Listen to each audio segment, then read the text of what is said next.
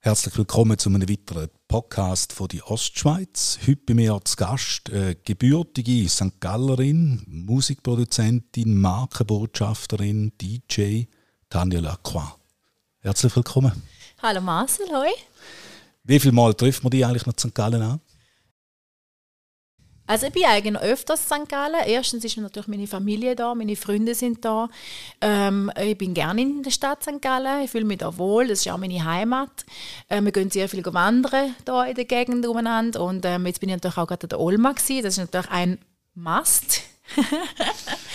und ich, äh, ja, ich, einfach, ich muss einfach wieder sagen, es ist einfach wieder genial gewesen. Es ist so eine lässige Stimmung an, der, an dieser Olma. Also wir gehen meistens ähm, zuerst in die Hallen, die ganzen Stände abklappern, Halle 9.1, Halle 9, finde ich mega lässig. Ähm, ja, und dann geht man natürlich noch in die Halle 45 und das ist einfach eine grandiose Stimmung da drinnen, wirklich. Da kommt alles zusammen und es wird diskutiert, es wird gelacht, es wird gewitzelt, es wird getrunken, es wird geflirtet.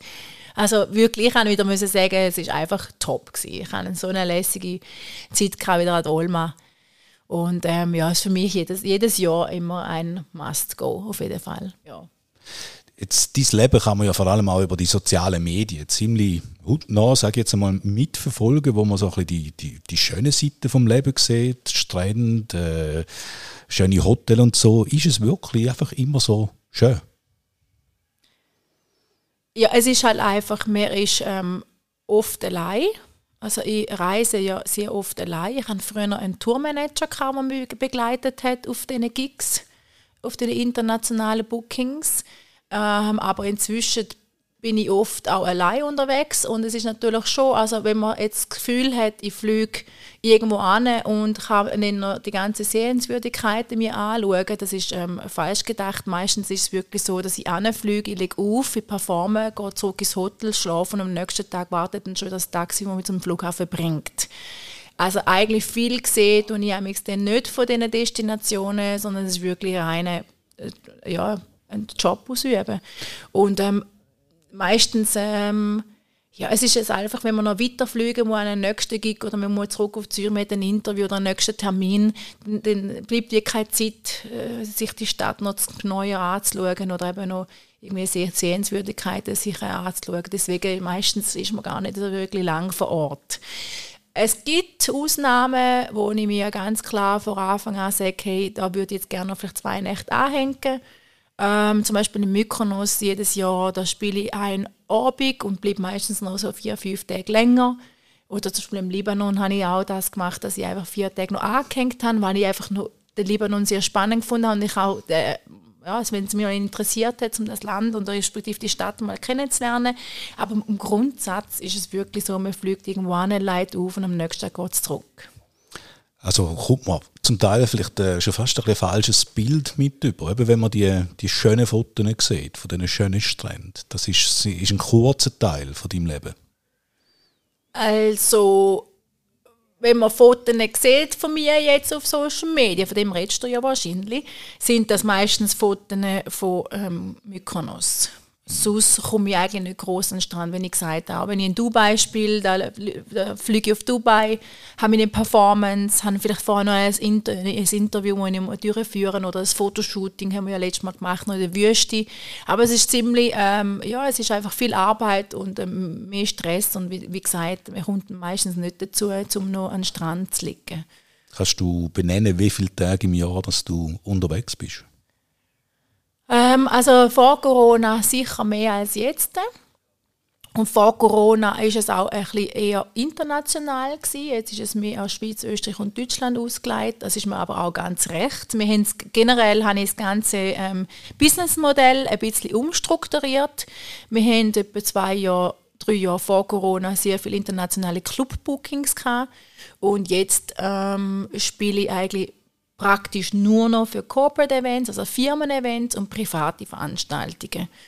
Und ähm, das macht mir total Spaß. Äh, es ist sehr dankbar. Die Leute ähm, mich total wertschätzen. Und ähm, also in diesem Segment fühle ich mich ähm, sicher und wohl. Und das ist für mich jetzt auch okay. Ähm, ich denke genau, es ist ein bisschen anspruchsvoller als ein Nightlife, also als ein Clubbooking, einfach weil du hast wirklich vom Lehrling bis zum CEO hast du im Prinzip alles dabei, also jede Altersgruppe, äh, aber eben auch ähm, Musikgeschmack. Und es ist eigentlich ein anspruchsvoller, überhaupt die Leute, die Menge abzuholen, ähm, in dem Sinn, dass man eigentlich ein bisschen auf die eingehen man muss schauen, hey, wer, wer ist eigentlich vor Ort, wer ist gerade auf der Tanzfläche, wer nicht, wer will ich auf die Tanzfläche bringen, mit welchem, welchem Song.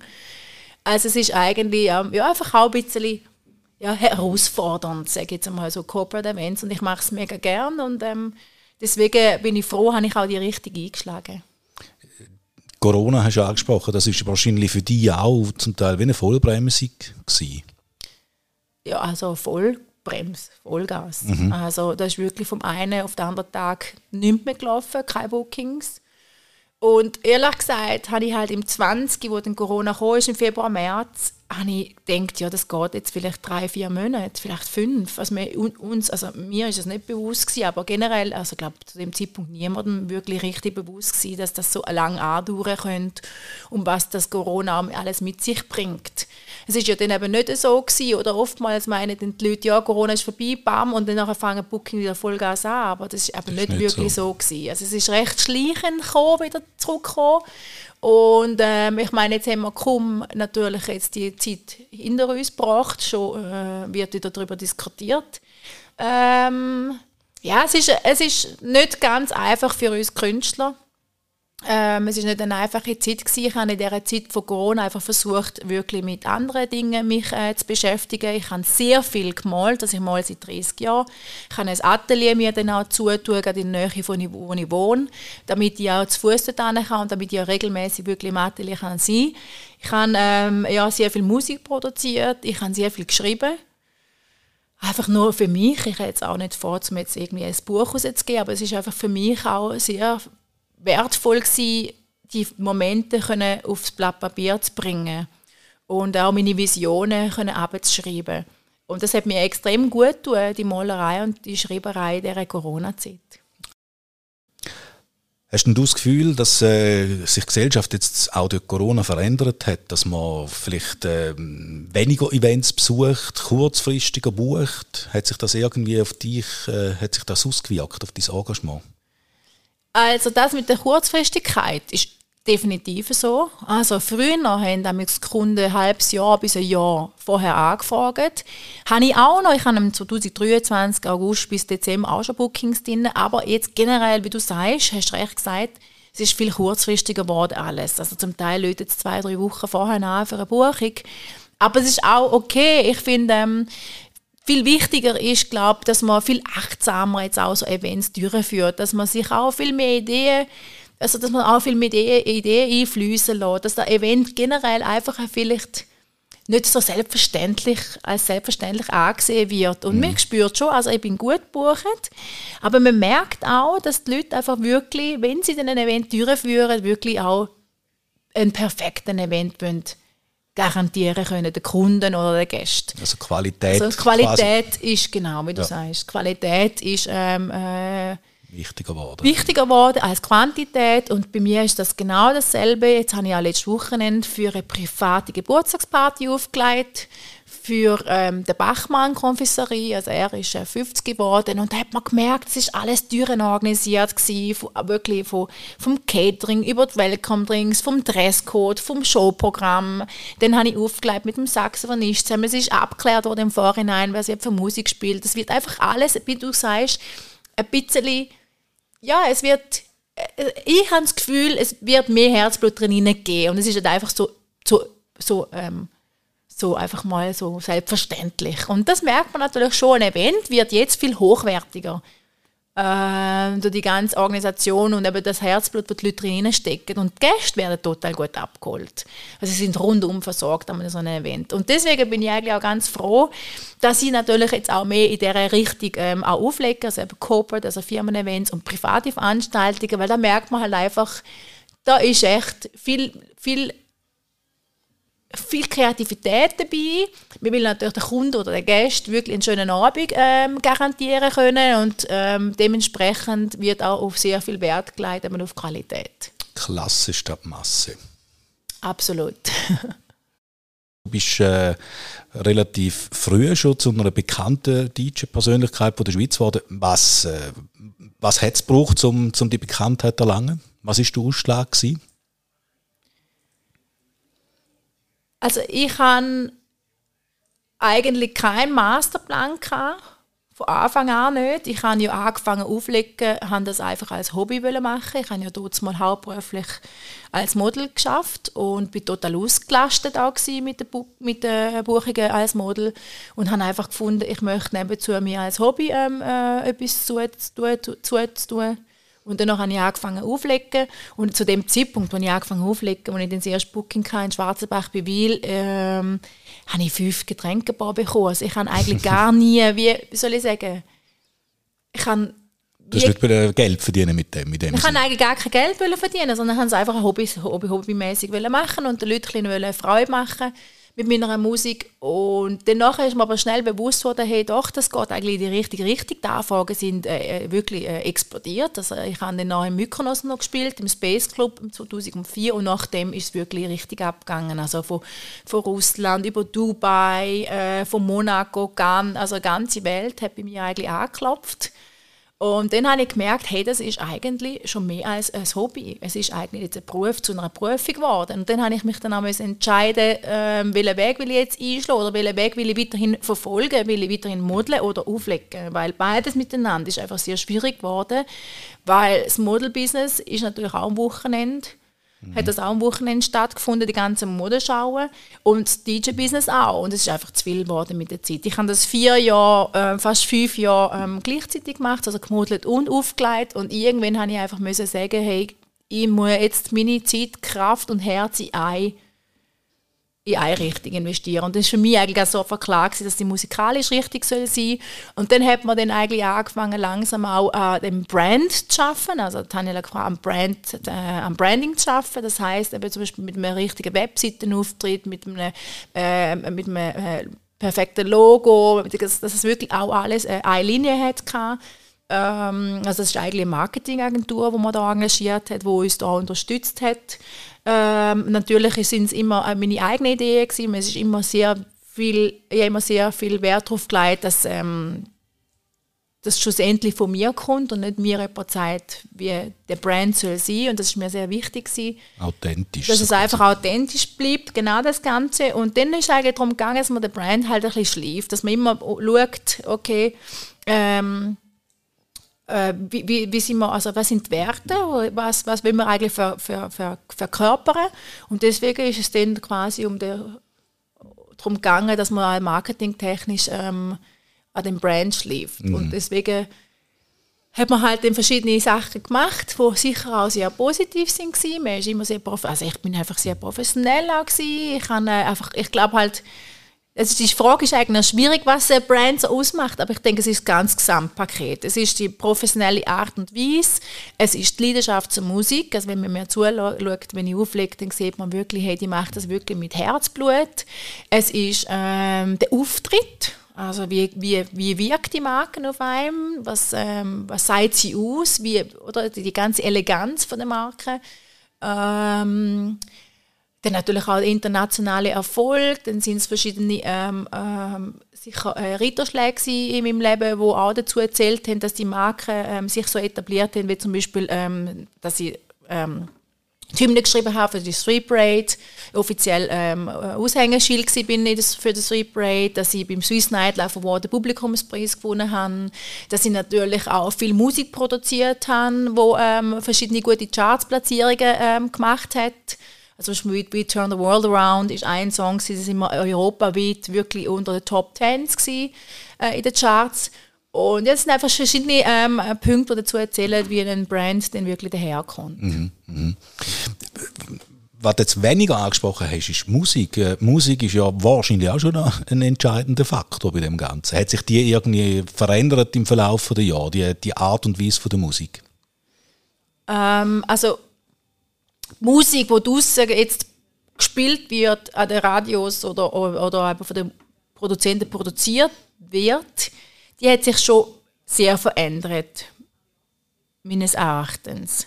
Meine eigene Musik, der bin ich eigentlich immer treu geblieben, also meiner Art von Musik und ähm, da ich, ähm, ich liebe einfach Hausmusik, wo die Leute antreibt zum Tanzen, wo aber gleich so eine gewisse Happiness mit sich bringt. Mir ist immer sehr wichtig, dass wenn meine Musik gespielt wird, ob es jetzt im Radio gespielt wird oder ähm, eben, ähm, bei, einem, bei einem Event, ist mir wichtig, dass die Leute einfach abgeholt werden mit einer guten Stimmung, also dass, dass sie in eine gute Stimmung versetzt werden. Das soll, es soll ähm, pushy sein, also es soll antreiben zum Tanzen, klar, die Leute sollen auch tanzen und sich gehen lassen. Das ist eigentlich ähm, schlussendlich für mich das Wichtigste an einem Abend, dass sie die Leute wirklich abholen, dass sie sich können ähm, dass ich vom Alltag ab, äh, abschalten und wirklich sich meiner Musik hingeben Und dann noch mit dem, mit dem gewissen positiven Vibe, ja, da vermittelt man halt wirklich super gute Stimmung, also äh, gute Gefühle. Und ähm, das ist auch in meiner Musik erkennbar, ob es das wie Turn the World Around ist oder Sleepless in Mykonos, es ist immer, eben wie,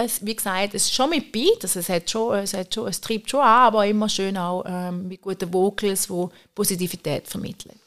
Jetzt du bist ja auch ein Mensch, der nicht immer einfach nur gute Stimmung hat und so. Kannst, kannst, wenn es dir mal nicht so gut geht nur, und du hast so einen Gig, kannst du dann einfach von, von einer Sekunde auf die andere den, den Knopf, den Schalter umlegen.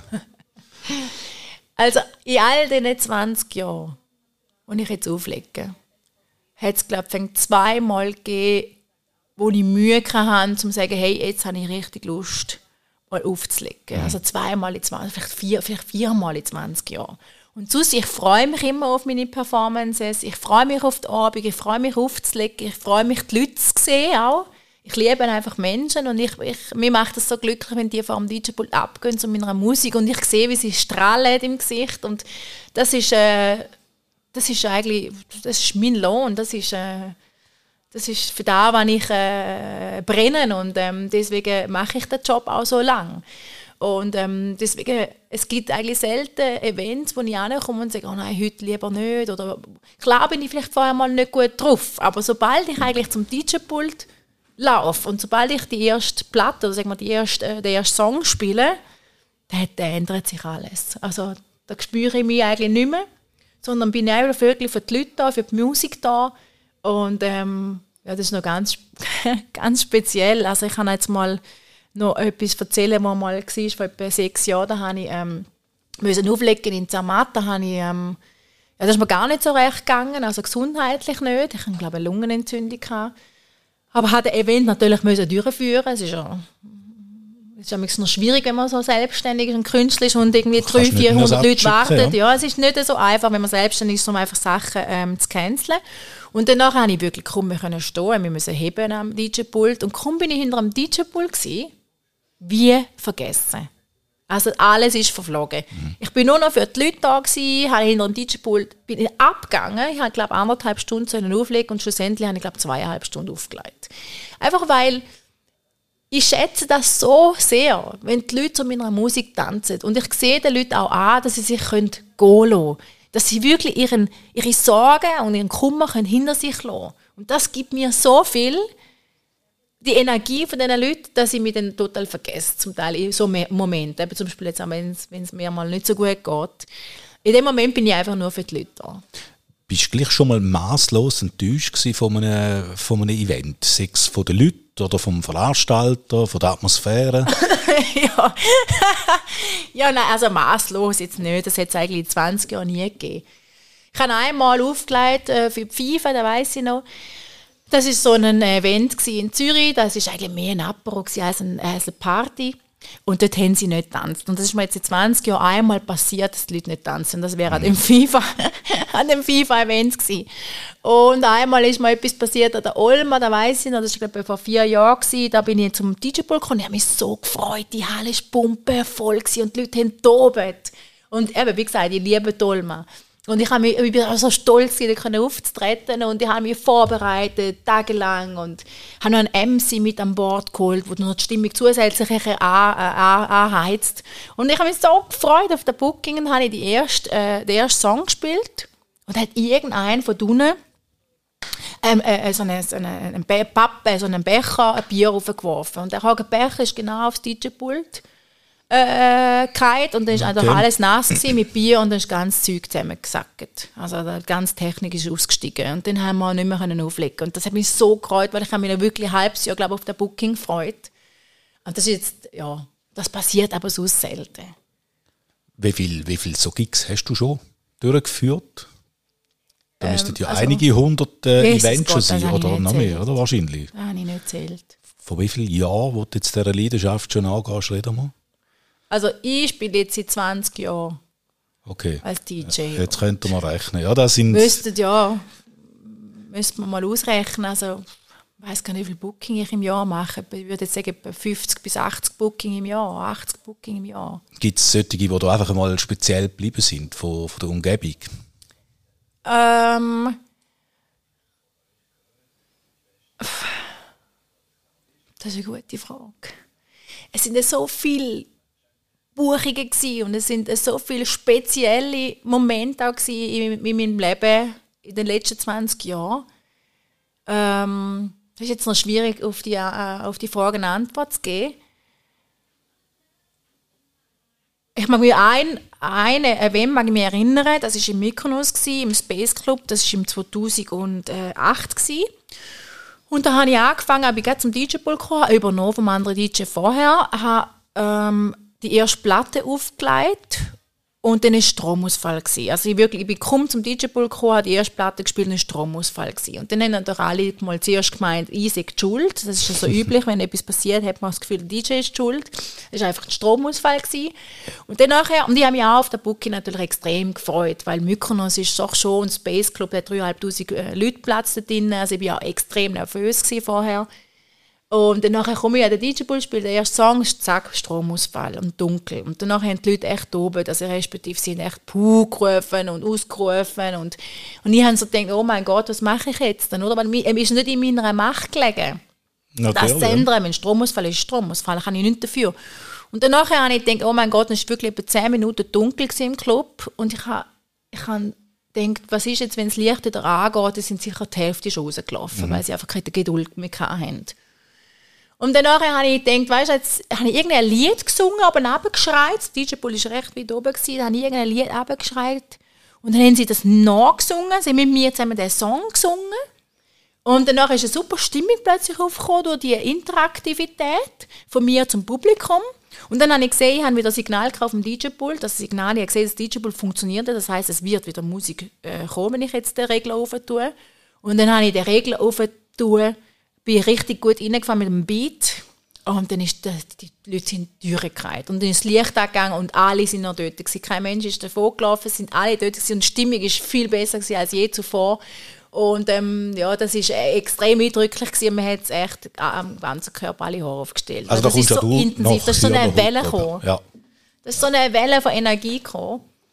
Oder ein anderes Booking war an der Street Parade, wo ich eben Aushängeschild war für die Street Parade, habe ich am Bürkliplatz gespielt und dort hat es etwa 80, ja, 70'000 Leute so rundherum gehabt.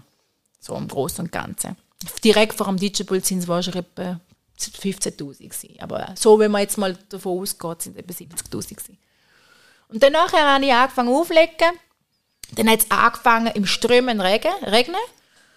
Und dann habe ich auch gedacht, oh mein Gott, die Leute laufen jetzt sicher alle weg, wenn es mhm. dann anfängt zu regnen. Und dann ist aber wirklich, die Leute sind im Regen innen, haben getanzt und mit einer Musik sind voll abgegangen und das ist auch so ein äh, Gänsehaut-Feeling Also das ist der, das ist der Hammer gewesen. Da hat es mir wirklich also da hätte ich können brüllen, weil das ist so intensiv gewesen. Und die Leute, die im Regen tanzen, sind so mit einer Musik und ja, das ist genial gewesen. Ja, das kann ich mir vorstellen. Ja. Jetzt äh, eben, du bist 40 geworden da, ja, du sagst, seit 20 Jahren machst du das. Wie, wie sieht so deine Planung aus, Zukunft? Ähm, also ich werde oftmals gefragt, ja, du bist jetzt 40 geworden, wie lange willst du denn da noch machen? Ich finde die Frage nicht sehr berechtigt weil ähm, erstens einmal mache ich das so lange, wie es mir Spaß macht äh, und vor allem mache ich es so lange, wie die Anfragen da sind. Also wenn die Anfragen da sind, warum soll ich mit dem aufhören? Und vor allem, wenn es mir so Spaß macht und so viel gibt in meinem Leben, ähm, sehe ich keinen Sinn, jetzt das ähm, zu beenden.